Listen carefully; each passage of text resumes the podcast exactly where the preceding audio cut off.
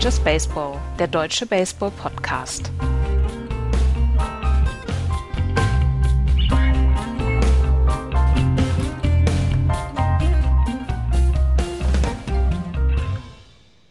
Es ist April geworden, das erste MLB-Wochenende 2021 ist in den Büchern und wir sprechen über Opening Day, über alles, was in der MLB in den letzten vier, fünf Tagen passiert ist, hier bei Just Baseball. Hallo, liebe Freunde des gepflegten Rückschlagspiels. Hallo, Andreas. Hallo.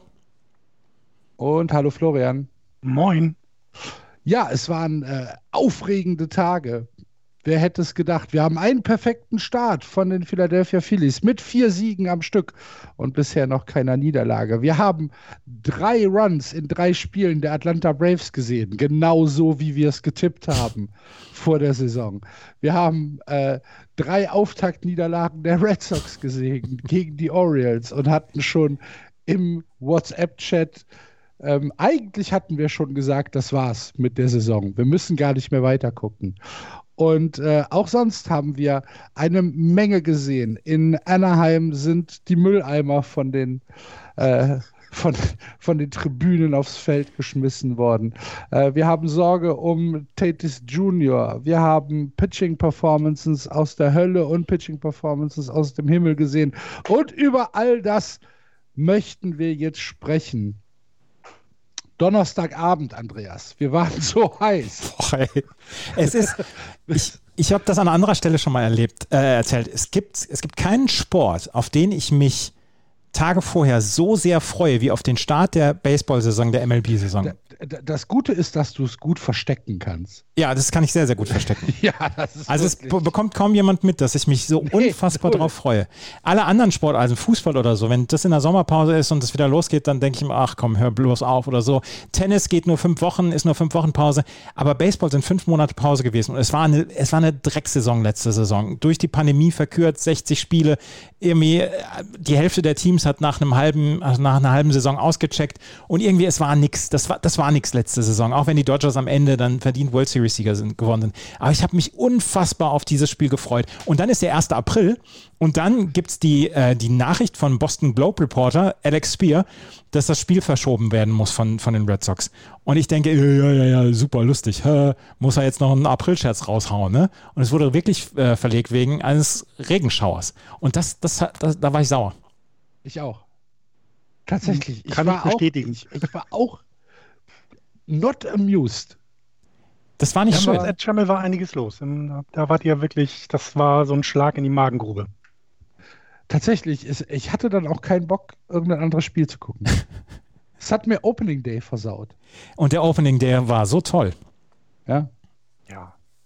Ich meine, ich habe hab noch viel. Fernseher. Ich hatte ja das Glück, zwei Fernseher bei mir im, im, in meinem kleinen Fernsehzimmer zu haben, weil wir gerade renovieren und habe tatsächlich teilweise immer parallel zwei Spiele geguckt und irgendwie passierte immer was. Das ist schon ziemlich gut gewesen ich fand diesen Opening Day auch überragend gut, beziehungsweise auch das gesamte Wochenende war überragend gut. Da sind so viele Sachen dabei gewesen. Ähm, wir sprechen gleich noch über ihn, aber Shohei Otani zum Beispiel, äh, zum Beispiel beim ersten Sunday Night Baseball war, war fantastisch. Wir haben einen Home Run gesehen, der nur als Single gewertet worden ist, dann auch noch als Out gewertet worden ist. Wir haben ähm, Miguel Cabrera, der äh, zum Double geslidet ist, während der eigentlich einen Home Run Trot hatte. Wir haben so viel erlebt. Es war so toll. Es war, äh, also es war so, ich glaube auch, dass die, dass die Spieler alle so voller Vorfreude waren, dass sie erstmal am ersten Wochenende alles rausgehauen haben, was sie hatten. Ja.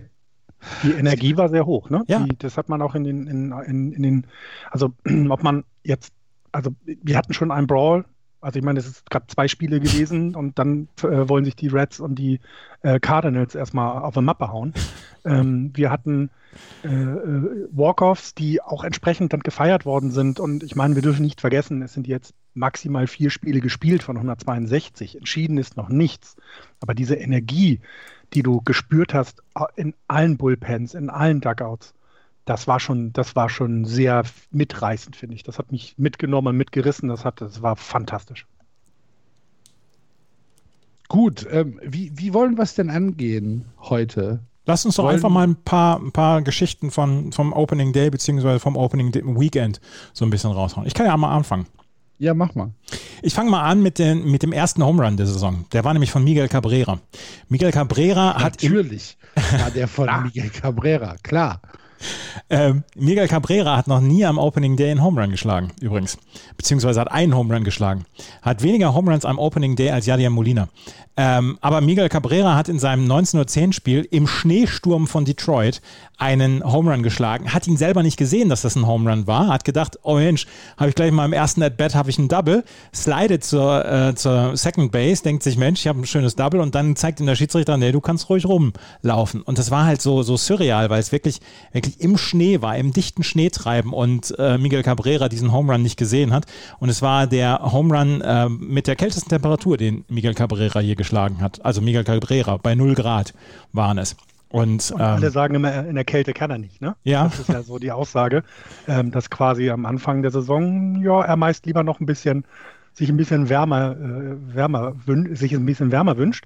Und äh, ja, jetzt geht er Bett und, und vor allem, wie er auch schön geslidet ist. Also Ja. auch so richtig, so wie man sich vorstellt, wenn es nur ein Double ist, den du gerade erreichst. Und ja, dann lachten alle und er durfte rumtrotten. Ja, und du, du fühlst dich ja gut, wenn du mit deinem ersten At-Bat schon gleich mal ein Double raushaust. Das ist ja, ist ja super. Dann war es ein Home Run.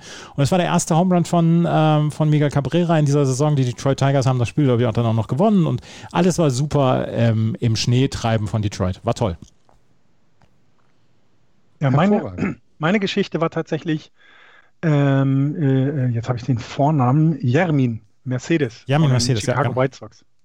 Das war auch eine Geschichte, ähm, also der, der ist, der ist äh, nicht mehr, nicht mehr ganz so jung, 28 Jahre, aber ähm, erst letztes Jahr hat er sein MLB-Debüt äh, äh, gebracht. Und nun war er dann at bat in dem ersten Spiel gegen die Angels und hat fünf Plate Appearances, die alle als at bat gewertet werden und fünf Hits. Das heißt, er fängt seine echte Baseball-Karriere in der vollen Saison mit fünf Hits hintereinander an. Das ist erstmal okay, das kann man so machen. Nur dann äh, hat er die nächsten drei At-Bats im nächsten Spiel und hat auch drei Hits. Das heißt, er ist acht für acht in seinen ersten At-Bats gestartet. Das gab es auch ganz selten, sehr wenig. Ähm, also ähm, da, und, und eben so ein, jemanden, also man hat gesehen, dass das gesamte Dugout der, der White Sox ist ausgerastet, als er diese fünf Hits hatte, weil das eben wohl einer ist, den alle mögen. Ich kenne ihn jetzt nicht, er sagt mir nichts, ne? also ist ja auch nicht schlimm. Äh, ja, und dann war dann irgendwann das erste Aus dann im zweiten Spiel und jetzt ist er insgesamt, äh, ist er gerade beim Betting Average von, ähm, na, zwei Drittel trifft er gerade, 12 von 18, ähm, hat eine ähm, On-Base Percentage von auch über 600. Das wird sich noch regeln. Aber das war eine schöne Geschichte für, den, für das Opening Weekend. Jermin Mercedes wäre niemals ins Opening Day Line-Up wohl gekommen, wenn äh, sich nicht Eloy Jimenez, worüber wir ja jetzt letzte Woche gesprochen haben, ähm, wenn er sich nicht verletzt hätte an der Schulter und wahrscheinlich die komplette Saison ausfallen würde. Dann hätte Jermin Mercedes vielleicht nicht das Opening Day Roster geschafft und ähm, er, hat es, ähm, er hat es geschafft und hat dann gleich mal einen, einen bleibenden Eindruck hinterlassen. Ja. Meine Opening Day Geschichte ist natürlich, wie könnte es anders sein, äh, Slugging Baseball, nämlich das 8 zu 7 der Praderes gegen die Diamondbacks, wo man im Spiel gedacht hat, okay, ähm, hier passiert gerade Spektakuläres, denn nachdem äh, die Padres mit 6 zu 1 davongezogen sind, haben sich die Diamondbacks im fünften Inning dazu hinreißen lassen, ähm, vier Home Runs hintereinander zu schlagen und auf 7 zu 6 äh, davon zu ziehen. Nur damit die Padres im äh, sechsten und siebten Inning zurückkommen. Eric Hosmer mit drei Hits, unter anderem einem Home Run. Ähm, Jurison Profar wird der Winning Run mit einem Sacrifice äh, zugeteilt. Dieses Spiel hatte alles, alles, alles, was ich am Baseball so fantastisch finde. Die komplette Dramatik, ausrastende Kommentatoren. Ähm, auf beiden Seiten. Ein äh, Rookie mit äh, Victor Carantini, der drei RBIs reingehauen hat. Ähm, klar, es war jetzt nicht das, äh, das, das Pitching-Duell, wo man dann sagt, okay, äh, hier müssen wir mal genau gucken, äh, wie es Pitching ausgegangen ist. Madison äh, Baumgarner, der für die Diamondbacks angefangen hat, hat nur vier Innings durchgehalten. Äh, Yu Darvish 4.2 für die, für die Padres. Da hätte man dann vielleicht ein bisschen was anderes er erwartet bei, den, bei diesen Pitchern. Äh, Baumgarner mit einem 13,5er ERA, Judavisch 7,71. Das ist halt nicht das, was man erwartet hat. Aber am Ende sitzt du da und denkst, was für ein unglaublich unterhaltendes Sportereignis. Und dann gewinnen am Ende die Padres noch mit 8 zu 7. Und äh, da kann man, äh, ich weiß nicht, es hat es unglaubliche Befriedigung gegeben, dieses Spiel. Definitiv. Madison Bumgarner übrigens, das, das kann ich auch als Fun Fact mit dazu äh, bringen, hat zum dritten Mal hintereinander ähm, den, äh, den Start bekommen, also den Opening Day Start bekommen und zum dritten Mal hintereinander hat er gegen die Padres gespielt und er ist erst der zweite Pitcher in der Geschichte, der es äh, geschafft hat, gegen ein Team dreimal hintereinander am Opening Day zu starten und das für zwei verschiedene Teams. Er hat es ja schon für die, ähm, für die San Francisco Giants hat er ja immer schon den Opening Day Start bekommen und jetzt hat er es auch für die Arizona Diamondbacks zum zweiten Mal hintereinander bekommen. Und Wes Farrell, der hat damals für die Red Sox und die Senators 1936 bis 1938 drei Starts gegen die Philadelphia A's damals gehabt. Ähm, ein Spieler, der noch mehr Starts gegen das gleiche Team hatte, das war Felix Hernandez. Der hatte für die Seattle Mariners ist der ähm, gegen ähm, Oakland, gegen die Oakland A's vier ähm, vier aufeinanderfolgende Opening Days gestartet. Das war die Zeit, wo die Mariners eine Zwei-Mann-Rotation hatten. Ne? ja, Felix Hernandez, dann sein Zwillingsbruder, weil er sich immer noch mal mit Schnurrbart aufgestellt hat und dann ja. irgendjemand noch. Naja. Ja. ja, aber da, also da, da war ich dann wieder ein bisschen befriedet ja. nach diesem Spiel, wo ich halt echt gedacht habe, ach du liebe Güte, wenn das die Saison ist, ja. Bring it, bring it on. Wir haben, wir haben noch ein paar weitere Geschichten, glaube ich, ne? Darf ich, ja. darf ich eine Geschichte erzählen? Und die, auf die sind wir auch angesprochen worden und da wurde gesagt, Jungs, erklärt das so mal bitte. Es geht um Justin Turner und Cody Bellinger.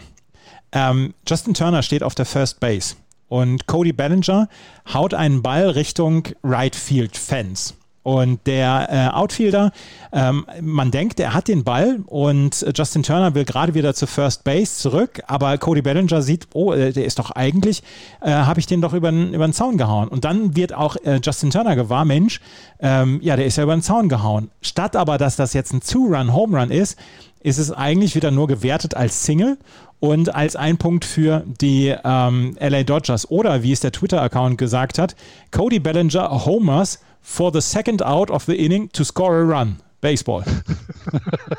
ähm, ja. Also den, die, den, Scorer, den Scorer möchte ich gerne sehen, weil der hat sich zweimal korrigiert, glaube ich. Der, die Regel besagt, wenn du, äh, wenn du deinen Vordermann überholst beim Base Running, dann bist du aus. Der äh, Runner vor, vor dir, er ist aber nicht aus. Da das ein Home Run war, durfte Justin Turner also rund ums komplette, äh, rund um den kompletten Diamanten. Äh, aber Cody Bellinger war aus, dadurch, dass er seinen Vordermann überholt hat. Und deswegen wurde es dann am Ende als Single gewertet für Cody Bellinger und als äh, drei oder ja, vier Total Bases für ähm, Justin Turner. Und es war nur ein Run. Und ähm, das ist so lustig, weil alle dann gesagt haben: Mensch, wenn Cody Bellinger am Ende der Saison äh, nur ein Home Run an der Home Run Krone vorbei ist, dann hat er vielleicht nochmal wechselt er vielleicht noch mal ein paar Worte mit Justin Turner. Zu Recht. ja. Aber so, mich hat es mich hat's ein bisschen an äh, ähm, deutsche Gesetzgebung erinnert. so, nein, das geht nicht. Regeln sind Regeln. Das, oder, oder, oder an hier, The Big Lebowski. Das ist nicht Vietnam. Ja. es gibt Regeln. Es ist, ähm, Aber, es ist noch ja. nie an, am Opening Day passiert, sowas das passiert ja wahrscheinlich eher tatsächlich selten, oder ja, nicht? Ja, ja, ja, aber es okay, ist ich wollte gerade sagen, wenn du sagst, ja, es ist noch nie am Opening Day passiert, hört es sich so an, als würde das in der Saison 30 Mal passieren. Nee, das passiert nicht zweimal die Woche, sowas. Ja. Also das ist ein, das ist dann auch so, so ein, ja, das ist, da ist alles schiefgegangen und das ist, war, war so, so ein, so ein, so ein Opening Day-Fehler halt irgendwie. Sie sind alle ja, noch Justin nicht. Turner ja tatsächlich so ein Back-to-Back-Fuck-up, ne? Ja. Das letzte aus der letzten Saison äh, ohne Maske, äh, trotz, trotz Covid im, im Foto sitzen. Erste Aktion der neuen Saison, erstmal Cody Bellinger einen Home Run klauen. Hervorragend. Ja, aber was, was, was ich ganz cool fand, war, dass, dass die äh, Refs natürlich sofort die Regel drauf hatten. Und ich meine, äh, Baseball ist ja ein, ein, Spiel mit vielen, vielen Regeln und mit vielen kleinen, feinen Regeln und so weiter, aber da war sofort klar und auch für die, für die Scorer war dann klar. Aber stell dir vor, du lernst gerade Scoring oder, oder du denkst, Mensch, heute score ich mal mit, ich versuch's mal. Ja, und dann stehst du da vor deinem Blatt Papier ja. und sagst, was soll ich denn jetzt machen? Vielen Dank. aber stell dir mal vor, du bist halt, du bist halt kein kein jeder, jeden Tag Gucker, sondern mhm. denkst halt, okay, es ist Opening Day beim Baseball, ähm, dann gucke ich da mal rein. Die Dodgers scheinen ja ein ganz gutes Team zu sein. Ja. Gucke guck ich mir mal an, ob mir das Spiel irgendwie was gibt. Und dann passiert so eine Szene und dann denkst du halt, ja, gut. Dann, Tschö. Was gibt's denn sonst noch auf der ich Zone? Netflix wieder an. ich hab, Hattest du nicht, Andreas, geschrieben, Akil Badu, der erste in wo geborene Spieler. In Ghana, in Ghana geborene Spieler. Ghana, mhm. ja. Mit dem Home Run und letzte Nacht hat er einen Grand Slam geschlagen. Ja, 22 Jahre alt, auch einer der Jungen äh, von den wilden Tigers, die auch ihr, ihren, ihren Start ja, ganz gut gestaltet haben, also die, wo man mal hingucken konnte, weil dann doch was passiert. Ne? Also haben, haben jetzt zwei Siege, zwei Niederlagen, aber es ist jetzt nicht so, dass du von vornherein weißt, okay, wenn die, wenn die auftreten, ist alles durch sondern das, das äh, sah gerade auch gegen die Indians, fand ich das jetzt auch wieder sehr schön. Also sehr, sehr äh, nett anzuschauen, ohne äh, von denen jetzt viel zu erwarten. Das finde ich, sowas mag ich ja auch. Die Royals waren sehr intensiv in den Spielen, ähm, haben, haben, haben sich eben auch über jeden Run gefreut. Ich glaube, das ist so ein bisschen dieses, ich weiß, ich bin dieses Jahr nicht ganz so gut und jetzt versuche ich ein bisschen positive Stimmung reinzubringen und äh, knall alle Energie in den April und Mai, um dann im Juni, Juli dann komplett schlafen zu gehen, weil ich keine, weil ich die Qualität halt einfach nicht habe. Fand ich auch, fand ich auch gut. Ach, bisher. die Tigers haben, die Tigers haben meiner Meinung nach einen guten ersten Eindruck hinterlassen, finde ich, mit zwei Siegen, zwei Niederlagen. Die Pittsburgh Pirates stehen jetzt bei 1 und 3, aber da habe ich jetzt, da habe ich Ausschnitte gesehen, beziehungsweise ein paar Condensed Games, wo ich gedacht habe, ach, das ist eigentlich bislang auch ganz okay. Wer halt bislang ähm, nicht performt hat, das waren die Braves und die Red Sox und die Oakland A's, die halt jetzt fünfmal wirklich auf die Mütze bekommen haben und jetzt schon ja. ein Run Differential von minus 33 haben, ne? Also. Aber hallo, äh, wenn wir jetzt eben bei den Tops äh, vom Opening Day waren, können wir ja tatsächlich auch mal so die, naja, die äh, etwas düsterere Seite des Opening Days betrachten. Und da sind die o Oakland A's mit 0 und 5 äh, tatsächlich sehr, sehr weit unten angesiedelt. Viermal hintereinander gegen die Houston Astros richtig auf die Mütze gekriegt. 8-1, 9-5, 9-1, 9-2 verloren und äh, spielen jetzt aktuell dann eine Serie gegen die Dodgers. Ist dann auch dankbar, ne? nach so einer Auftaktserie. Äh, kommen dann, kommen dann die Dodgers und die Dodgers machen halt genau da weiter, wo die Astros aufgehört haben. Erstes Spiel hauen sie den äh, Ace 10 Runs rein, 10 zu 3 und du hast schon gesagt, die stehen schon bei minus 33 im Run Differential, 12 äh, Runs selbst gescored und 45 kassiert in den ersten fünf Spielen. Da kann man dann auch irgendwie sagen, ja, gut. Ed, äh, es, es hätte besser starten können. Ähm, genauso für die Red Sox, die dann ja Freitag Opening Day hatten und, äh, und wir, wir, haben uns, wir haben uns ja schon nach ich glaube, im zweiten Inning oder so war schon Joe West wieder mhm. komplett unten durch. Ja. Bei uns, weil er die, äh, ähm, die hohen Fastballs überhaupt nicht gecallt hat. Ganz furchtbares äh, Calling, natürlich. Und, und, nur gegen die Red Sox. Nur gegen die Red Sox. und, und, auch natürlich war der Umpire schuld an den ganzen. Ja, also, selbstverständlich. Es ist nicht die eigene schlechte Leistung, es ist Nein. immer dann der Umpire. Logisch natürlich bin ich nicht. auf eurer Seite. Sehr ja. gut. Ähm, aber sie haben jetzt nach drei Niederlagen in Folge heute Nacht ihren ersten Sieg errungen. Ja, es war, Herzlichen Glückwunsch. Gegen die Rays. Ja, also, es war schön. Das, das war, war, war, ein tolles Spiel. 11-2. Ja, hat mir sehr, sehr gut Hast gefallen. du das neue Trikot gesehen? Ja, habe ich gesehen. Für die, Patriots Day. Ja. Äh, haben die Red Sox jetzt äh, ein, ich glaube, was, was, was hat der Reporter gesagt, vom äh, Marathon inspiriert? Ja, und mit Nike zusammen haben sie es gemacht irgendwie. Ähm, und das ist ein Gelb und mit, also leg mich nie auf Farben fest, aber gelb und ich glaube grüne Schrift ist da mit Boston. Nee, drauf. blau. Blau. Kinder, ihr redet jetzt nicht hier über Trikotfarben, oder? Doch. Ja, ich, ich kann nicht über Trikotfarben sprechen, aber es ist, ich, mir hat es ganz gut gefallen.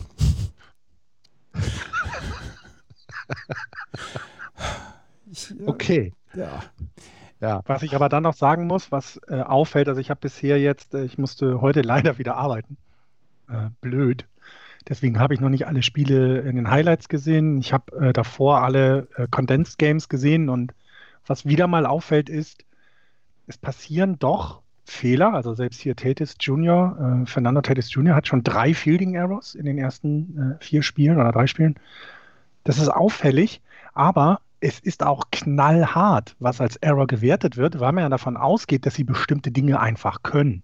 Ja, klar. Weil wenn ich so, so sehe, was sie denn gut machen, also wo sie, ähm, ähm, wo sie äh, perfekt sind und wie einfach das aussieht, dann ist das schon, also man merkt eben schon, dass selbst bei den schlechten Mannschaften die besten, also die, die, die Spieler der schlechten Mannschaften haben ein wahnsinnig, wahnsinnig hohes Niveau und also es waren so tolle Plays dabei. Es waren teilweise Diving Catches, wir haben tolle Double Plays, wir haben äh, Pitcher, die dann, wenn man sich das ein bisschen anhört, wenn sie es erzählen, halt in, in der Offseason daran gearbeitet haben, dass sie vernünftig an eins werfen, wenn es ein, Band oder ein Hit gibt, der eben für sie zum Fielden ist und das auch schaffen und, und sich darüber freuen. Also so eine einfache Sache und jeder Spieler ist, also ich habe bisher noch keinen Spieler gesehen, der da so rumtrottet. Also äh, habt ihr Trevor Bauers Auftritt von, von den Dodgers gesehen, als er dann mhm. irgendwann in den späten Innings Richtung neuen Strikeouts ging?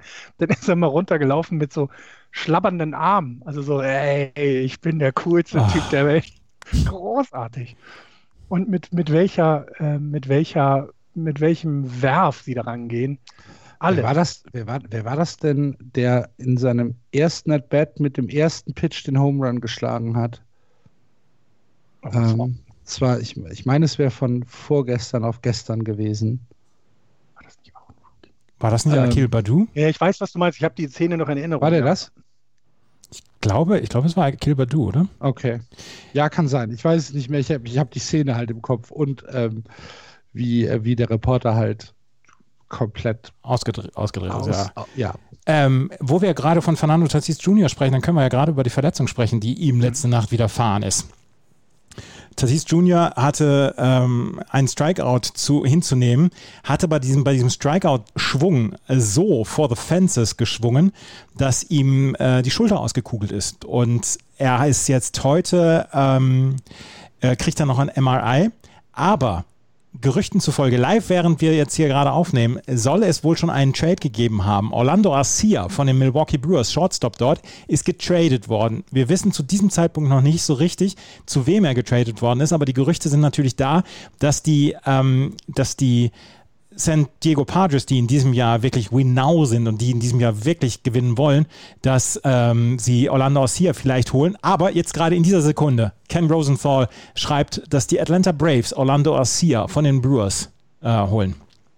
Okay, also nicht. Okay. Ich hatte auch gelesen, dass er sie nicht ausgekugelt hat, sondern dass es wohl, also dass es wohl nicht so schlimm wie ausgekugelt ist, was eben darauf hindeuten würde, dass er etwas länger ähm, äh, etwas kürzer ausfällt. Also es so ist halt im Laufe des Abends gibt es noch ein MRI und ähm, ja, mal gucken, wie es dann aussehen wird. Auf jeden Fall ist das ein, eine, eine, das ist schon, and that's why we can't have good things. Weißt du, Fernando Tassis Jr. im vierten Spiel, man hat er, hat er so eine Schulterverletzung. Das ist, das ist, das ist scheiße. Entschuldigung, dass, dass ich das jetzt sagen muss, aber das ist, das ist Mist. Einer der spektakulärsten Spieler der ja. Liga fällt im vierten Spiel aus für die Padres.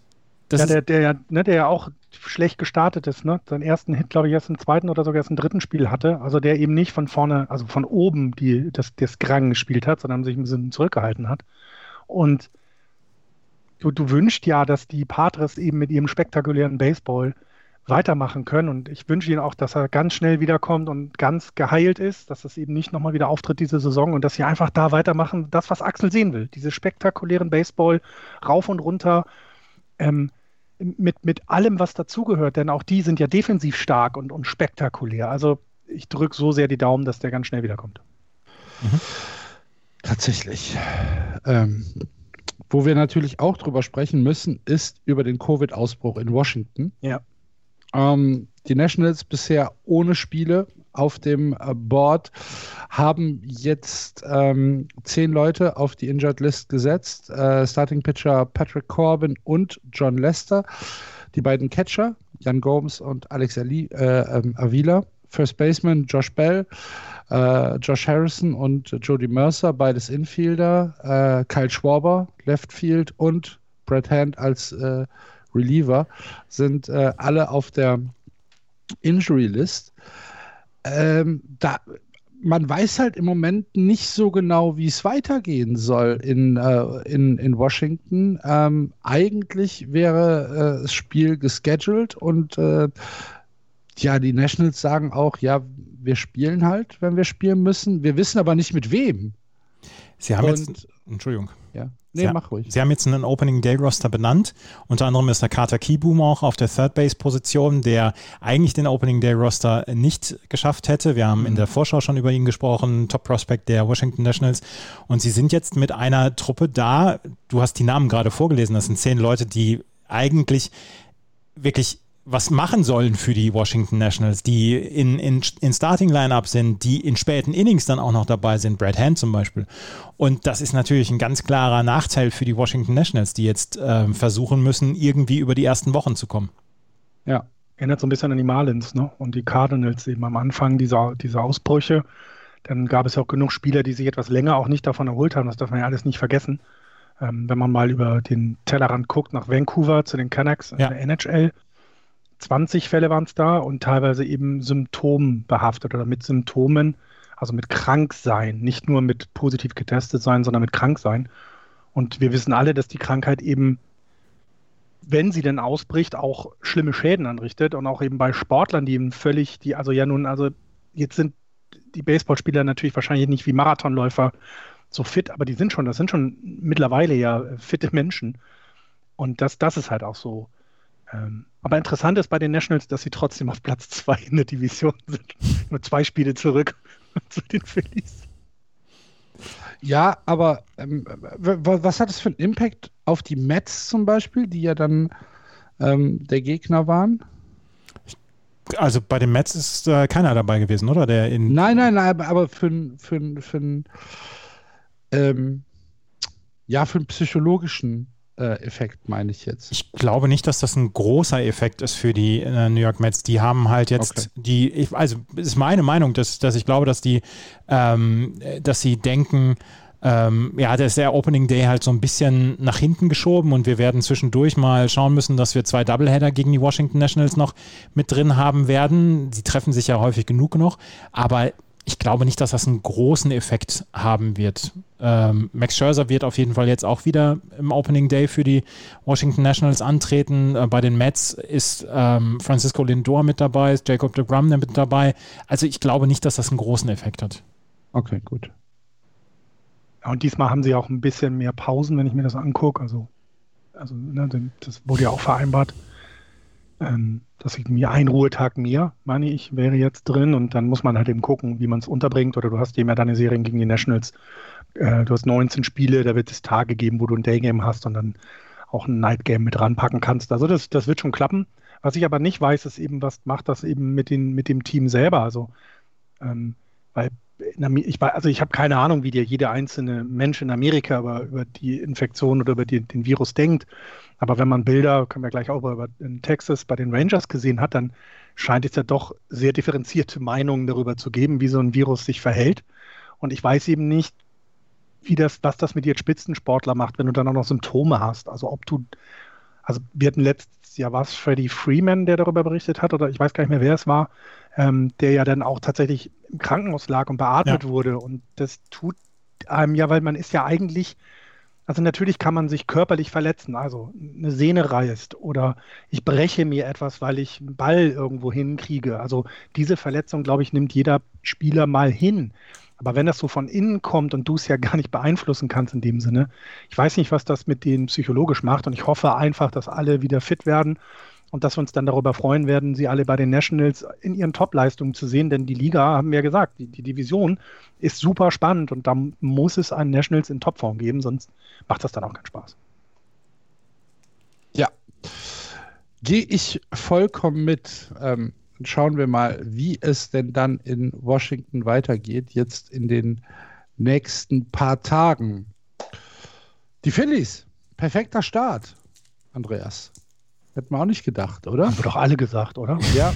Drei Spiele gegen die Braves, äh, 3-2, 4-0, 2-1. Die Braves halt in drei Spielen mit drei Runs selbst, äh, die sie gescored haben. Und dann äh, in der letzten Nacht 5 zu 3 gegen die Mets gewonnen. Ähm, da waren gute. Nicht so, nicht so schlecht. Nee, ne? und, und vor allen Dingen bei den Phillies war, war eine gute Energie drin. Und ja. wir, wir, haben ja, wir haben ja auch darüber gesprochen, dass äh, Bryce Harper durchaus so ein bisschen grumpy sein kann und dann auch zwischendurch ähm, vielleicht so äh, dem Clubhaus nicht unbedingt gut tun kann. Aber so, was ich gesehen habe von den Phillies an diesem Wochenende, war da eine gute Energie drin und war auch eine gute Energie von Bryce Harper drin, der ja auch ähm, seinen Schärflein dazu beigetragen hat, hier an diesem Wochenende, dass sie einen perfekten Start hingelegt haben. Und das hat mir, das hat mir ganz gut gefallen. Ich, ist natürlich die Frage, wie nachhaltig das jetzt ist. Wir sind bei vier Spielen jetzt, aber der Start war schon mal sehr, sehr gelungen und ich hätte ich den Start sagen, als es ist halt besser, einen guten Start zu haben, als zu sagen, ja, gucken wir mal, was nächste Woche passiert. Ja, ja, ja, ja, ja, ja. Solange also, Andrew McCutcheon nicht verletzt ist, wird dieses Team diese Energie weiterhalten können. Das haben wir in der langen Saison davor gesehen. Das ist, wenn, da war er dann verletzt plötzlich. Also 2019 war er etwas länger weg und plötzlich ging es mit den Phillies bergab. Ich glaube, man darf nicht unterschätzen, was dieser Mann, was dieser Spieler für einen Einfluss auf das gesamte, auf das gesamte Team hat. Und äh, nicht, weil er eben so ein herausragender Baseballspieler ist. Er ist ein wirklich guter Baseballspieler, aber Bryce Harper ist zum Beispiel besser. Aber ich glaube, äh, McCutcheon ist zum Beispiel wesentlich wichtiger für die Teamchemie, als es ein Bryce Harper ist. Und ich gehe, ich sag jetzt mal, ich bold predikte mal, solange die, solange Andrew McCutcheon unverletzt bleibt, werden die äh, Phillies diese Energie jeden Spieltag äh, zeigen. Ich glaube auch, dass Andrew McCutcheon unglaublich wichtig fürs Clubhaus ist. Und ich bin, ähm, da bin ich sehr gerne, ähm, da bin ich sehr gerne dabei und ich lasse mich da gerne also ich nicht eines Besseren belehren, aber ich, also das lasse ich mir gerne bestätigen von Andrew McCutcheon und von den Phillies. Aber du bist ja auch so ein, du bist ja auch so ein Hype-Train-Mann. Du hast doch, du hast doch, du schläfst doch wahrscheinlich schon in Shohei Otani-Bettwäsche, oder? Das mache ich aber ja schon seit zwei Jahren. also. Danach Saturday Night Baseball. Das Sunday. War doch, es war Sunday Night. Äh, Sunday, Entschuldigung. Sunday Night Baseball, das war doch, also perfekter Time kann man so einen Auftritt nicht. Wer es nicht gesehen hat, Sunday. Ach, jetzt geht das los. Sunday Night. 98, 100, 101. Sunday Night. Da war die Hose weg. Die und, und der Rest der Klamotten war weg, als er den Home Run geschlagen hat. Mit 118 Meilen, den härtesten Home Run der Saison. es war und ein. halb München hat die Rollladen runtergelassen, weil bei dir das Fenster aufgegangen ist. Es war ein Spektakel und wer das in irgendeiner Weise kleinreden will, der wird von mir nicht mehr angeguckt. Die LA Angels haben vor dieser Saison gesagt, wir ähm, werden alle Restriktionen von Shohei Otani aufheben. Shohei Otani, für den oder für die, die es bislang noch nicht so richtig mitbekommen haben, einer der ganz, ganz wenigen Two-Way-Player in der Liga. Es gibt keinen im Moment, der gleichzeitig pitcht und, äh, an, den und dann an den Schlag geht. Shohei Otani ist jetzt in dieser Saison erstmal der Einzige, der das macht. Shohei Otani ist ein Starting-Pitcher in Japan gewesen und er hat Home Runs geschlagen, wie blöde. Er ist ein absolutes Idol in Japan. Und er hat jetzt seinen ersten Start gehabt für die ähm, LA Angels, nachdem er ja Tommy John Surgery hatte vorletzte Saison. Und wo wir dann auch gesagt haben, warum können wir nichts Gutes haben auf dieser Welt? Warum können wir nicht Shohei Otani gesund haben? Und Joe Madden hat gesagt, nee, der Junge hat hierfür seinen Vertrag unterschrieben. Er will im Feld, äh, er will, er will an der Offensive stehen, er will an der Platte stehen und er will pitchen. Und das lassen wir ihn jetzt. Er ist an zwei aufgestellt worden, also auf der zweiten ähm, Betting-Position und er ist der Pitcher gewesen. Und dann wirft er im ersten Inning wirft er mit einer unglaublichen Leichtigkeit 100 Meilen. Das ist ja kein, das ist ja kein Wurf, wo du sagst, ähm, da setzt er alle Kraft rein. Es sieht unglaublich leicht aus, wie er das macht. Und dann im zweiten Inning haut er das Ding aus dem Stadion mit, mit ein, ach, es war, es war wirklich, da kriege ich Gänsehaut, wenn ich darüber spreche. Und dann hat er, dann hat er vier Innings gepitcht, hatte so ein bisschen Probleme mit der Strike Zone beziehungsweise mit der Kontrolle und hatte relativ viele Pitches. Und dann war er bei vier, zwei Drittel Innings, hatte zwei Walks dann auch noch gehabt und hatte die ähm, Bases loaded beziehungsweise erste und dritte Base besetzt. Und dann gab es ein Play, wo dann auch so ein bisschen die Zirkusmelodie einge, eingesetzt ist. Dann, da sind zwei Fehler passiert beim, beim Rumwerfen und äh, die Leute im Feld wollten ihm unbedingt dieses letzte ausbescheren. Und er stand an der Homeplate und wollte eigentlich ähm, die Homeplate taggen und dann ist er umgerannt worden und ist, ähm, ist mit dem Knöchel umgeknickt und ist dann auf seinen Gegenspieler dann gefallen. Es ist Gott sei Dank nichts passiert. Aber dann hat ihn Joe Madden rum, äh, rausgenommen. Aber das war, das war ein Spektakel, weil ähm, Shohei Otani zum Pitching Coach etwas gesagt hat, wo der Pitching Coach hinterher gesagt hat, er hat mich mit etwas zurückgeschickt, was ich nicht rezitieren kann. Also äh, hat ja. gesagt, schleich hat dich. Weggehasst. ja, schleich dich. Und ich fand das so toll, ich fand das so, das war so spannend, so spektakulär zu sehen, wie jemand, wie ein Pitcher da ist, der Probleme hat im Moment, die Leute auszubekommen, aber immer noch mit 98, 99 Meilen wirft und es unbedingt versuchen will, dieses, dieses dritte auszuschaffen im fünften Inning, dass er fünf Innings geschafft hat und dass er äh, sich für den Sieg qualifiziert. Und dann hat ihn Joe Madden runternehmen müssen. Aber, ja. aber das war, das war ein Spektakel, das Spiel. Und die Angels sind gut gestartet und das gönne ich ihnen so. Und oh, herrlich. Ich habe ja bei äh, Shoei Otani, bei, als ich die Zahlen gelesen habe, habe ich gedacht, oh, bitte, bitte, bitte, ähm, erzwing's nicht. Ja. Man äh, hat ja schon ein paar Mal von Tommy John zurückkehrende Pitcher gesehen, die dann doch von ihrer Geschwindigkeit her drei, vier, fünf Meilen verloren haben. Vielleicht auch ja, vielleicht ist das auch eine Kopfsache, vielleicht ist es halt auch eine Sache, wo man sagt, da muss erstmal langsam was aufgebaut werden, aber sofort wieder, ich weiß, was heißt sofort? Natürlich ist der auch seit ein, paar Monaten äh, im, im Aufbau, ist ja klar. Und äh, natürlich wirft er nicht am Opening Day seinen ersten Pitch in diesem Jahr. Aber dann irgendwie auf die 100 Meilen zu kommen und das über eine ja tatsächlich eigentlich eine konstante ähm, Zeitspanne in, den, in dem Spiel, da habe ich echt gedacht, boah, bitte lass da nichts reißen. Mhm. Das war ja. mir. aber es sieht ja, dass richtig das, das Schiss das, halt, ne? Ja, Weil ich echt ja, nicht will, dass der jetzt schon wieder irgendwas am Arm hat. Das Interessante ist ja, dass es immer so leicht aussieht. Also es sieht ja auch bei ihm nicht aus, als wenn er sich das erarbeiten muss, sondern als wenn das so eine Natürlichkeit ist, diese Geschwindigkeit. Ähm, ich bin auch gespannt. Vielleicht sollte er gucken. Ich weiß nicht, ob das geht, dass du quasi ihm sagst, pass auf, fang mal mit 15 Prozent weniger an, was immer noch völlig gut ist. Ne? Also von dem Top irgendwie, dann gehst du an deine 96, also, ne? also versuch ein bisschen weniger deinen Arm zu belasten. Keine Ahnung, ob das geht, ne? man einem Pitcher sagen kann, halt dich zurück. Ähm, aber, aber er scheint sich gut ja, zu fühlen. Ja, ich hoffe, ja, ja, auch. natürlich. Ich, ich, und ich gönne ihm alles. Das Spektakel, also jetzt mal von dem allen ab, das, also natürlich, also sowas zieht doch auch die Leute an. Und ich meine, wann haben wir das letzte Mal ein Angels-Spiel bei Sunday Night Baseball gehabt, um es jetzt mal so zu sagen. Ne? Das, das ist ja auch etwas, was du, die Geschichte verstehen ja dann auch die Baseball-Fans, dass jetzt gerade etwas Besondere, Besonderes passiert, ne? dass ein, ein Pitcher, dass der Designated Hitter in der American League mit Absicht aufgegeben wird in einem Spiel, damit der Pitcher at bat geht und nicht als Neunter, sondern auf Nummer zwei. Das passiert nicht so häufig. Das war das erste Mal seit wann es 80 Jahren, mhm. dass das passiert ist in der American League, so nach dem Motto, das, das ist ja schon was und das muss erhalten bleiben. Das muss dem Baseball ja erhalten bleiben, dass solche Besonderheiten sind.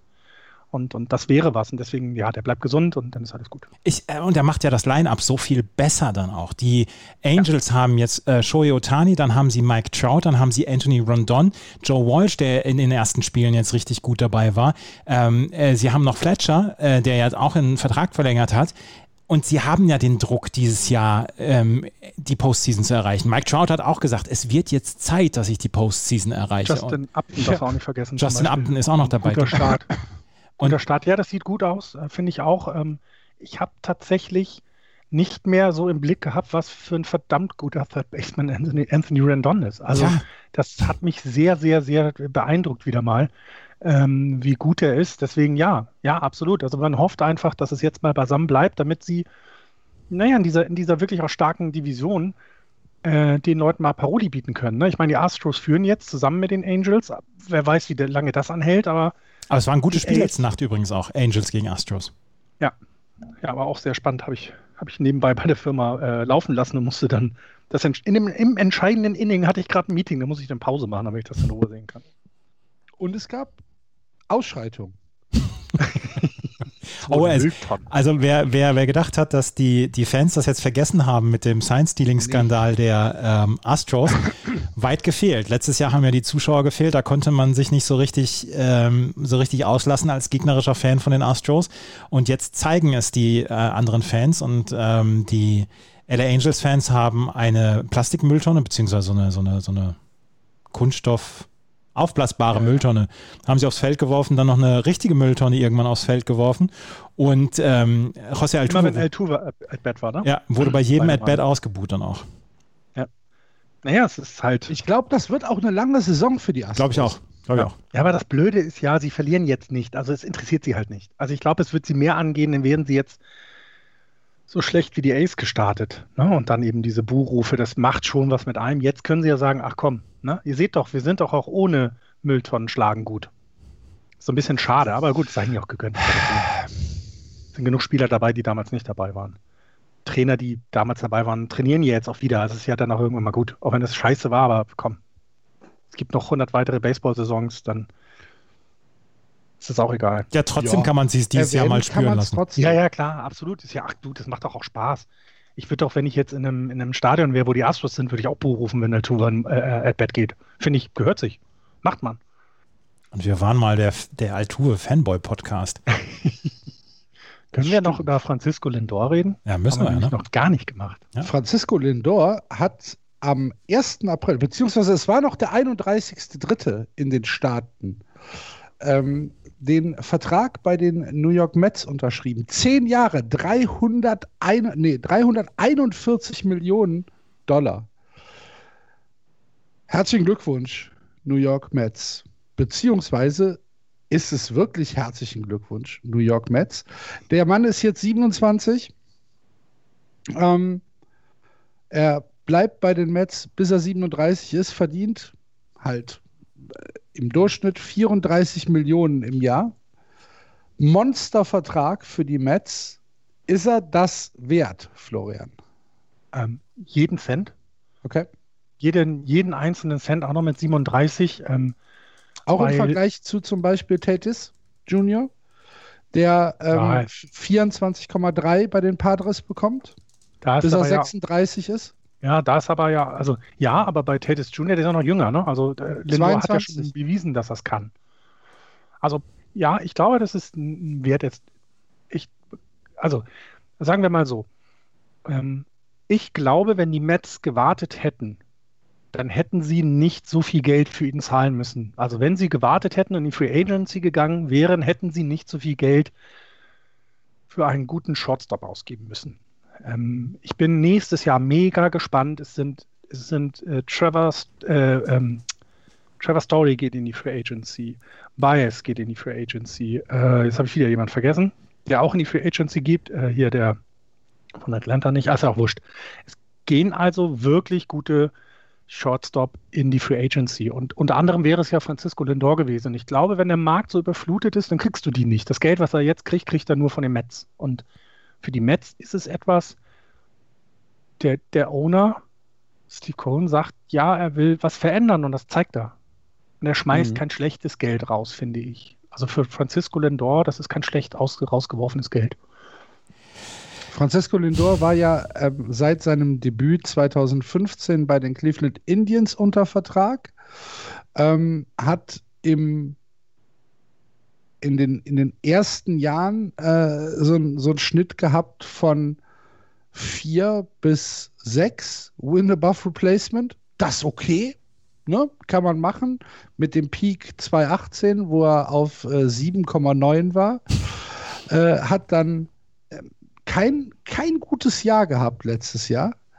Ähm, also immer noch ein okayes Jahr, aber äh, alle seine Statistikwerte sind runtergegangen. 258er Average äh, zum ersten Mal äh, wirklich unter einem unter einem äh, 270er Average geblieben. Äh, seine OBP ist runtergegangen, sein Slugging ist runtergegangen und sein Wins Above Replacement im letzten Jahr war dann in Anführungsstrichen nur plus 0,8. Ähm, ist dann jetzt, äh, wie gesagt, am 31.03. Äh, bei den Mets aufgeschlagen. Und ähm, ich muss ganz ehrlich sagen, ich finde es reichlich teuer. Ich glaube, ähm, ich, also ich bin ein absoluter Fan dieser, dieser Vertragsunterzeichnung.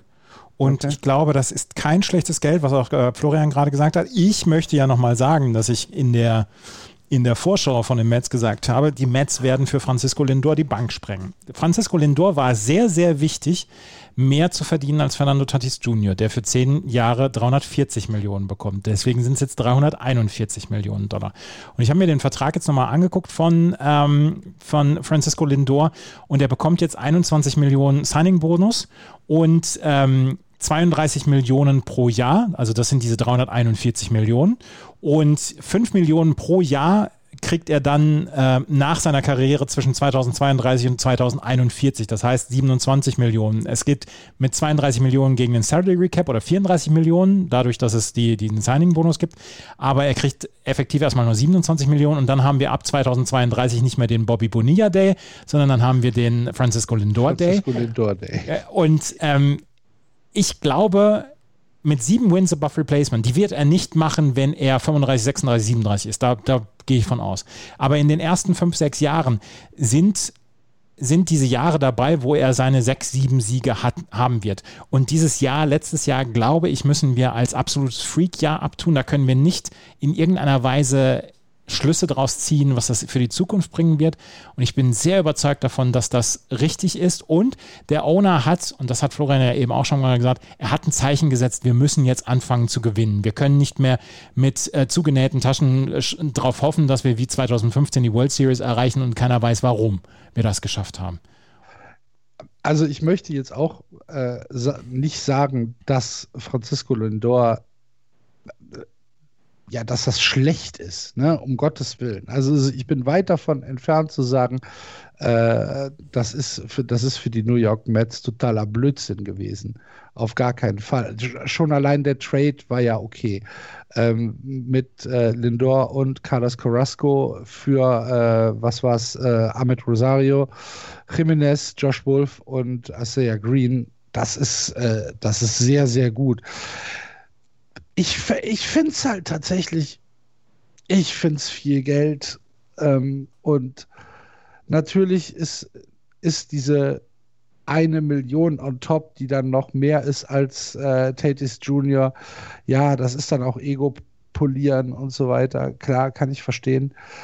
Ich weiß halt nicht, ob, ob die Mets nicht irgendwo noch 40 Millionen hätten sparen können.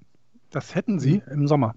Definitiv. Ja. Weil ich habe jetzt noch mal gerade geguckt, die, die Klasse der Free Agents 2022 auf der Shortstop-Position beinhalten Marcus Simeon, Trevor Story, Corey Seager, Brandon Crawford, unwichtig zu alt, Carlos Correa, Javier Baez, Andrelton Simmons, Miguel Rojas, äh, José Iglesias, Eir Adrianza, Freddy Galvis und Jody, Jody Mercer.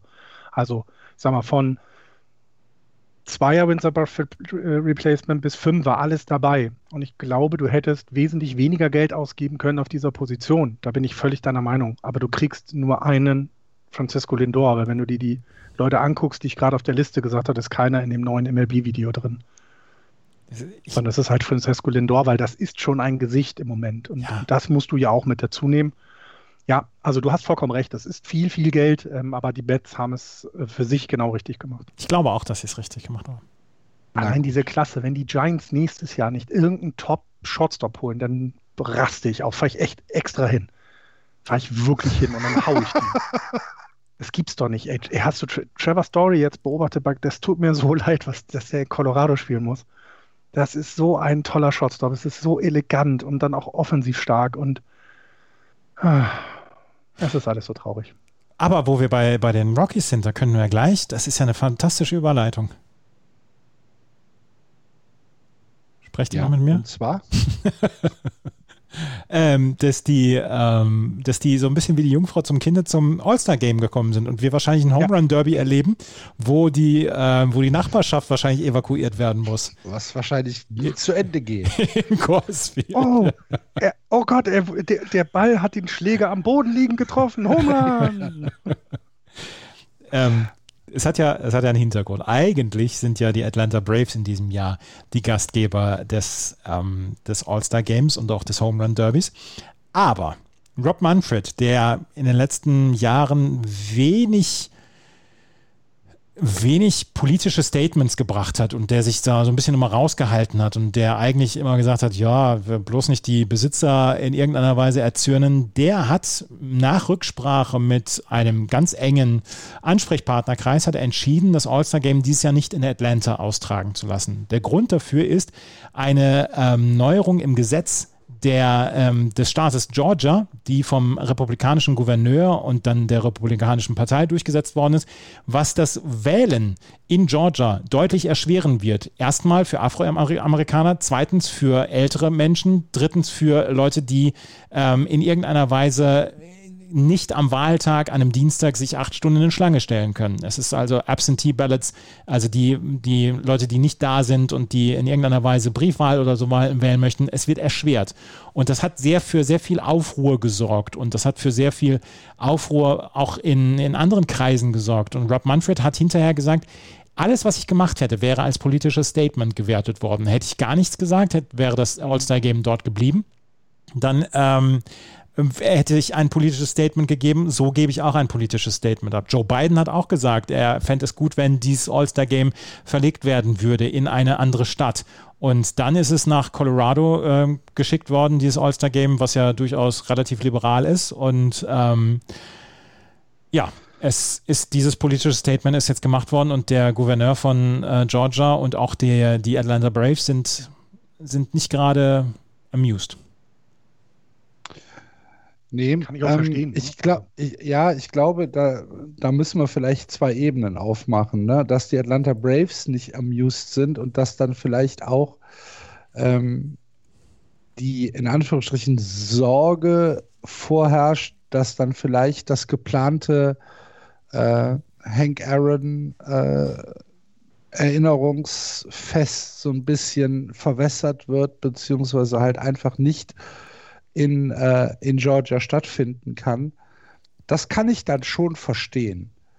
Ähm, dass Rob Manfred oder die MLB sagt, Leute, ähm, das ist es uns nicht wert oder wir äh, setzen hier als Liga dann vielleicht auch mal ein Statement, ähm, ist ja, glaube ich, so wie ich das verstanden habe, gar nicht generisch aus der Liga gekommen, sondern eher von den Spielern. Mhm ne, von der Spielergewerkschaft, beziehungsweise da haben einzelne Spieler halt äh, gesagt, äh, wäre es nicht ein starkes Zeichen, wenn wir als ähm, Spieler sagen, das macht man nicht. Das ist, äh, das ist Repression. Und du hast es ja schon gesagt, dieses Gesetz hat äh, einen einzigen Hintergrund und der einzige Hintergrund ist es, ähm, pro-republikanische Wahlausgänge zu forcieren, indem man Leuten, die Absentee Ballots äh, machen möchten, den Zugang erschwert. Mhm. Und, ich ähm, meine, wie man die Wasserversorgung von in der Schlange stehenden Wählern als politisches Engagement quasi, ne, mhm. als Wählerbeeinflussung ähm, ähm, ähm definieren kann, das zeugt eben davon, dass die Leute, die das Gesetz unterschrieben haben, noch nie in der Schlange gestanden haben in ihrem Leben. Ja, oder sie halt genau wissen, was sie machen. Ja, ja, genau. Ne? genau. Also, die wissen eben, ja, und ich brauche es halt nicht, weil wenn du da in, in, Atlanta ist jetzt nicht dafür bekannt, Minustemperaturen zu haben. Oder und, und, und, und gerade die Gegend äh, um Atlanta ist ja ähm, einer der Gegenden mit dem höchsten Anteil von, von Afroamerikanern ähm, äh, in den USA. Ich glaube, es ist die größte afroamerikanische Gemeinde in einer Stadt. Das ist also sehr, sehr stark dort vertreten. Und natürlich ist dann auch genau das gemeint, dass die nicht zur Wahl gehen sollen. Bloß nicht, ja. weil es könnte ja gefährlich werden für uns arme Minderheit sozusagen. Reichen weißen Männer Minderheit. Ähm, ist halt schon klar. Und das Politische daran finde ich, also nein, das Erstaunliche daran finde ich, wie unpolitisch politisch die MLB dort ist. Also sie, sie verurteilen ja nicht das, was da gemacht ist, sondern sie sagen einfach, äh, das widerspricht ein bisschen unseren, unseren Standards und deswegen machen wir das dieses Jahr hier nicht. Also es ist nicht so, du zeigst, du, du hast ja noch nicht mal den Zeigefinger so ein Du, Du, Du gemacht, sondern hast einfach gesagt, nö, dann machen wir dieses Jahr hier das nicht. Das finde ja, ich, und finde ich geschickt, muss ich ehrlich gestehen. Ich, ich glaube auch, dass das von, für die Liga tatsächlich ein Move ohne Risiko ist. Ja. Ähm, den, das, das Spiel zu verlegen, weil was soll da an Kritik kommen? Der Rob Manfred wird maximal ausgebuht, wenn er mal wieder in Atlanta ist. Ja, ja, gut. Genau. Naja, und du wirst natürlich auch, ich meine, ich mache mit meiner Frau immer das lustige Spiel, wenn wir amerikanische äh, Serien gucken oder amerikanischen Sport gucken oder sowas, dann sage ich immer, zähl die afroamerikanischen Zuschauer und sag mir, wie, wie viel du kommst. Also du hast ja auch in den Baseballstadien jetzt nicht 40 Prozent oder 50 Prozent Afroamerikaner, sondern es sind ja in der Regel weiße Menschen, die dort sitzen. Das ist halt die Mehrheit. Und du hast noch eine große lateinamerikanische Gemeinde, die da auch natürlich von betroffen ist von so einem Wahlgesetz, weil sie in der Regel eben nicht diejenigen sind, die äh, reich sind und, und sich bestimmte Dinge erlauben können, acht Stunden zum Wählen dann stehen zum Beispiel. Und die sind aber auch nicht in der Mehrheit in so einem Stadion. Und natürlich wird er ausgebucht werden, aber ich gehe ganz fest von aus, dass er das aushalten wird. Da, das, da, da glaube ich auch. Das glaube ich auch. Peter, Aber also ich hab, wir alle finden den Move gut, oder? Also so, so ja. jetzt, weil das eben so, so smart irgendwie ist, oder? So, so, so nicht, nicht eckig, nicht und es gewollt. Ist, es, es, es, passt auch schon so ein bisschen äh, zum sehr diversen Auftreten der MLB. Vor allen Dingen in den letzten 15, 20 Jahren ist die MLB ja dann doch sehr, sehr divers geworden äh, was Nationalitäten und was Ethnien angeht. Ähm, und das auch gewollt. Jetzt haben sie ja im, äh, im Winter, wann, wann war das denn? Ich glaube, es war Wow, war es noch letztes Jahr? Ich weiß es nicht. Irgendwann um Weihnachten rum, vielleicht war es auch schon in diesem Jahr, keine Ahnung, ähm, hat die MLB ja die Negro League als Major League mhm. ähm, ähm, klassifiziert. Ja. Mhm sodass dann halt äh, die, die Negro League äh, Statistiken jetzt als offizielle Major League Statistiken äh, geführt werden. Das ist natürlich nur symbolisch, klar. Das ist auch nichts, wo man jetzt irgendwie groß Volksfeste veranstalten muss, ähm, dass das passiert ist. Dennoch ist es halt ein logischer, konsequenter und auch guter Schritt. Ja, und die Leute, die in der Nico League ne? nur in der Nico League gespielt haben und dort tolle Leistungen erbracht haben, werden eben jetzt auch gewürdigt. Das sind jetzt Major League Spieler, genau. genau. Das, das finde ich toll. Ne? Ja. Und äh, das, das ist ja, das ist ja etwas, ähm, wo es lange Zeit auch ja, kontroverse Diskussionen gab. Und dann kam jetzt dann halt im Winter die, die Entscheidung der MLB. Und von daher finde ich das alles sehr sehr konstant, ehrlich gesagt. Also ich sehe da, ich sehe überhaupt keine Schattenseite, dass das äh, All-Star-Game nicht in Georgia stattfindet dieses Jahr. Und du hast ja auch zum Beispiel jetzt mit Fernando Tatis Jr. und Mookie Betts hast du zwei der besten Spieler Afroamerikaner. Und du hast es gerade gesagt, dass die, dieser Sport sehr viel diverser geworden ist in den letzten Jahren. Und dann ist das ja auch so ein, so ein Zeichen, dass man sagt, hier, das ist kein, das ist kein Ausreißer oder ähm, wir kümmern uns um den Rest nicht, sondern das ist ein, das ist ein Statement meiner Meinung nach. Und das ist ganz klar ja, so ein bisschen den Claim abgesteckt mit, ihr könnt auf uns dann auch zählen, ihr, mhm. ihr Spieler aus den verschiedenen Ländern, aus den, mit den verschiedenen Ethnien mhm. und so weiter. Und ich, also ich empfand das auch als, als gutes Statement und ich habe gerade jetzt gerade eben einen Tweet gelesen. Ähm, Peter Ducey von Fox hat in der White House Pressekonferenz hat er Jen Psaki, die Pressesprecherin von, von Joe Biden, hat er gefragt hier, ob Joe Biden nicht in irgendeiner Weise besorgt ist, weil Colorado ähnliche ähm, Wahlbedingungen hat wie Georgia und da hat sie gesagt, das, das stimmt einfach nicht. Ähm, du hast in Colorado hast du Same-Day Registration, also du kannst dich noch am selben Tag kannst du dich als Wähler registrieren lassen und sie hätten noch einige weitere Dinge wie zum Beispiel ähm, Universal Mail Voting, also du hast die Briefwahl, die du immer anbieten kannst und deswegen ähm, wäre, das, wäre das nicht gerecht, dieses äh, zu vergleichen, das Wahlrecht in Georgia und das Wahlrecht dann in Colorado. Und du kannst in Colorado während des Wartens schöne Tüte rauchen. So. Ja. Das geht in Georgia eher nicht. Nee. Und, und das in Colorado. Also das ist ja, Ja. ne, also wenn man sich den Staat mal insgesamt anguckt, ist das schon immer sehr bemerkenswert, wie die Amerikaner ticken. Ähm, ich glaube, dann gehen wir gleich mal einfach ein, ein, Ein, oder zwei eins, noch, ein, noch, weiter. ein, Achso, Einsatz noch ja. gerade, Einsatz noch gerade. Ich glaube, es wird nicht an Freiwilligen mangeln für das Home Run Derby. Nein, glaube ich auch. Aber wenn wir ein oder zwei Bundesstaaten weiter wieder zurück in die Mitte gehen, dann haben wir ja den Opening Day äh, äh, Ballpark-Eröffnungsspiel nun in echt mit von den Texas Rangers gehabt und es waren nur 2000 Karten nicht verkauft von 40.000. Es war schon sehr skurril, sich das anzugucken, oder? Also so, so als Menschen, die im Moment gar nicht irgendwo hin dürfen, fand ich das.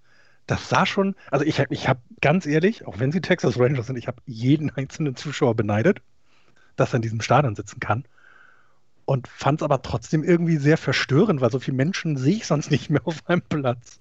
War schon ganz komisch. Das ist aber, das ist ernsthaft etwas, wo ich, wo ich Angst vor habe, dass das, was ja eigentlich normal war, halt nicht mehr normal wird. Oder dass wir da halt irgendwie Sorge haben, dass dann irgendwann, wenn wieder Zuschauer zugelassen werden, dass wir dann sagen, ja, guckt euch die mal an, sitzen da eng auf eng. äh, ich kann mir das ganz schlecht angucken. Ich kann, Ich ich kann mir das nicht angucken, weil ich dann einfach zu viel nachdenke und zu wahrscheinlich zu neidisch bin, zu, ähm, zu sehr das auch haben will. Jetzt der, ich meine, der Mensch neigt ja immer dazu, das haben zu wollen, was gerade nicht geht. Ähm, Aber es Aber- geht auch gerade gar nichts. ja, aber wenn du dann, wenn du dann halt siehst, dass äh, da etwas, etwas äh, gemacht wird, was wahrscheinlich nach allem, was man liest, eher dumm ist, ähm, aber, aber trotzdem, ich würde mich wahrscheinlich dabei erwischen, wenn ich äh, irgendwo in der Nähe von Arlington leben würde. Ah, Ich würde wahrscheinlich auch hingehen. Das ist halt genau das Problem, wenn es erlaubt ist. Es wurde ja auch keiner gezwungen, dorthin zu gehen. Auch das ist Nee, ja nee, nee, nee, nee, natürlich nicht. Ja, weil es ja doch immer sehr gerne, auch in Deutschland gucken wir sehr gerne auch immer sehr wertend nach Amerika, finde ich. Also es wird ja wenig beur oder es wird ja wenig versucht, äh, äh, die, die Seiten, ne, die, die, es- die es da gibt, zu, zu ermitteln und warum etwas so ist, sondern es wird immer sehr gerne bewertet und in dem Fall war es so, ich habe das gesehen und war wie du, neidisch ohne Ende. Ich hätte mir es wahrscheinlich, ich bin sehr Schisser, was den Virus angeht, sozusagen. Also ich bin da echt sehr, sehr, sehr zurückhaltend. Hätte mir es wahrscheinlich einfach nicht getraut. Ähm, jetzt weiß man aber auch nicht, keine Ahnung, vielleicht waren von den 38.000, 37.000 geimpft. Keine Ahnung, das weiß ja keiner. Ne? Es gibt ja nicht mal Nachweispflicht oder Testpflicht, vor den, äh, damit du den, das Stadion betrittst. Aber es ist auch schwierig zu sehen, aber ganz ehrlich, ich habe mich auch für die Spieler gefreut. Die sind in ihrem Ballpark. Endlich mal wieder Leute, es ist laut, es, es gibt Reaktionen auf das, was auf dem Feld passiert. Ach, das war schon eigentlich sehr, sehr schön. Skurril schön. Absurd schön. Du stöhnst so, Andreas. Ich, ich empfand es als unverantwortlich und ich würde mir total wünschen, wieder volle Ballparks zu sehen. Ich möchte mir auch wieder volle Fußballstadien anschauen. Ich möchte gerne selber wieder ins Tennisstadion mit, mit 10.000 Leuten und das möchte ich alles gerne wieder. Und ich hoffe auch, dass wir das eher früher als später dann auch wieder haben. Aber das hier war, war glaube ich, ein Statement nach dem Motto, Leute, ihr könnt uns erstmal gar nichts hier. Wir sind Texas, wir sind, wir sind groß, wir sind, wir sind super und wir sind die geilsten und ähm, wir öffnen jetzt erstmal das Stadion. Und Dr. Anthony Fauci hat gesagt, es könnte ein super Spreader-Event sein, hat dringend davon abgeraten, ähm, den Ballpark für 100 Prozent zu öffnen und es war den Texanern komplett egal. Und wenn du dich da umgeguckt hast im Stadion, ähm, ist da kaum einer mit Maske dabei gewesen. Ja, ja es ja. sollten die Leute mit Maske dahin gehen, aber ich empfand das als komplett unverantwortlich. Und ich hoffe sehr, dass sich da möglichst wenig Menschen angesteckt haben, aber ich habe ähm, ich hab das ich, ich, empfand das als unverantwortlich und ich mag total gerne jetzt im Moment die Kulisse, wenn so für 12 oder 15 Prozent das geöffnet ist. Und ich mag, mag das jedem gönnen, der ins Stadion zum Beispiel in den Fenway Park geht. Da sind, da sind nur 4000 Leute im Moment zugelassen, aber die sind, die sind weit auseinander, die sind in einem offenen Ballpark und die Ansteckungsgefahr scheint da wirklich relativ klein zu sein. Und das finde ich super und ich mag die Geräusche das, mhm. was ich da in Texas gesehen habe, in Arlington, es empfand ich als unverantwortlich. Und ich glaube, es hätte, wäre auch gegangen, wenn man gesagt hätte, okay, wir wollen es der Liga zeigen, aber wir öffnen nur für 50 Prozent oder so. Es war am Ende eine fantastische Stimmung, es war eine großartige Atmosphäre. Ich hätte mir die Atmosphäre nächstes Jahr auch gerne angeguckt. Also nächstes Jahr zum, zum Opening Day, weil ich glaube, weil ich glaube, dann, äh, dann ist das alles wieder möglich. In diesem Fall fand ich, war es, war es nicht in Ordnung. Ja, ich sag ja, das ist, wahrscheinlich ist es dumm, aber ich kenne mich halt leider Gottes selbst genug, um zu sagen, boah. Nein, ja. schön ist auch, wenn wir hier nicht anfangen, irgendwie auf die Leute rumzuhacken, die da hingegangen Nee, das tue ich das ja auch das nicht. Wichtigste. Aber ja, Andreas hat schon recht. Das ist natürlich, ist da auch Politik dabei und natürlich ist das auch ähm, der große Mittelfinger. Also er war vielleicht großer Mittelfinger, vielleicht ist es aber auch ein ja, ein, ein, ein, Vergleich, den ich jetzt hier nicht jugendfrei aussprechen kann. Aber ja. ihr wisst, was ich meine. Ja. Ähm, es kann ja schon deutlich sein, aber gut. Gut. Haben wir denn sonst noch was, was es zu besprechen gibt? Wir haben noch ein, ein ganz großes Thema, wollten wir uns nochmal vornehmen. Ich weiß nicht, ob wir das jetzt noch angehen. Das sind die, ähm, die Regeländerungen, die es in, der, in den Minor Leagues dieses Jahr gibt und was für Auswirkungen das haben kann. Das war noch, das wollten, ich weiß, wollen wir das jetzt noch machen oder wollen wir sagen, nee, das, da brauchen wir vielleicht doch nochmal länger für und lassen es dann heute sein, weil da steckt ganz viel Potenzial, glaube ich, drin und ganz viel Quatsch und ganz viel Gutes und da kann machen, glaube ich, sehr. Dann machen wir da nochmal einen Sonderpodcast zu. Würde ich, würde ich, glaube ich, auch jetzt sagen. Wir sind jetzt schon gut dabei. Wir haben tolle, positive Sachen gehabt. Und über die Zukunft des Baseballs urteilt Just Baseball dann ein anderen Mal. das ist aber bindend. Ne? Das ist bindend, ja. ja. Ich kenne andere Podcasts, da werden auch bindende Worte gesagt. Ich ja, glaube denen auch immer, klar. Selbstverständlich. Ja. Könnt ihr euch alle den ersten siebten dick in den Kalender schreiben. gut, gut. Ähm, ja, dann äh, freuen wir uns, dass die Saison wieder angefangen hat. Äh, wir hoffen, ihr habt genauso viel Spaß am Spiel und an dem Podcast wie wir. Vielen, vielen Dank fürs Zuhören. Unsere äh, sozialen Medien sind natürlich für Kritik, Anregung, auch für Lob äh, immer offen. Ihr findet uns auf Twitter, auf Facebook. Natürlich sind auch die Kommentare im Blog unter justbaseball.de geöffnet für eure Anmerkungen. Wenn ihr Bock habt, uns äh, einen Kaffee oder ein äh, Bierchen auszugeben, freuen wir uns ganz, ganz besonders, wenn ihr auf justbaseball.de auf äh, unseren Steady-Link klickt und uns dort unterstützt. Das machen schon 45 ähm, Leute, 46 Leute. Äh, vielen, vielen Dank für eure Unterstützung. Finden wir ganz, ganz großartig. Und äh, wir versuchen jetzt äh, den wöchentlichen Rhythmus hier aufrecht zu halten. Wir können uns nicht immer jede Woche auf den Tag äh, festlegen. Das heißt, äh, wir können nicht sagen, ja, der äh, Podcast kommt jetzt montags oder dienstags oder mittwochs, sondern wir müssen so ein bisschen scramblen von Woche zu Woche, versuchen aber äh, einen Podcast jede Woche hier zu liefern und mit euch durch diese Saison zu gehen. Das kriegen wir auch garantiert hin. Und äh, von daher nochmal danke fürs Zuhören. Bis nächste Woche. Play Ball. Tschüss. Tschüss. Ciao.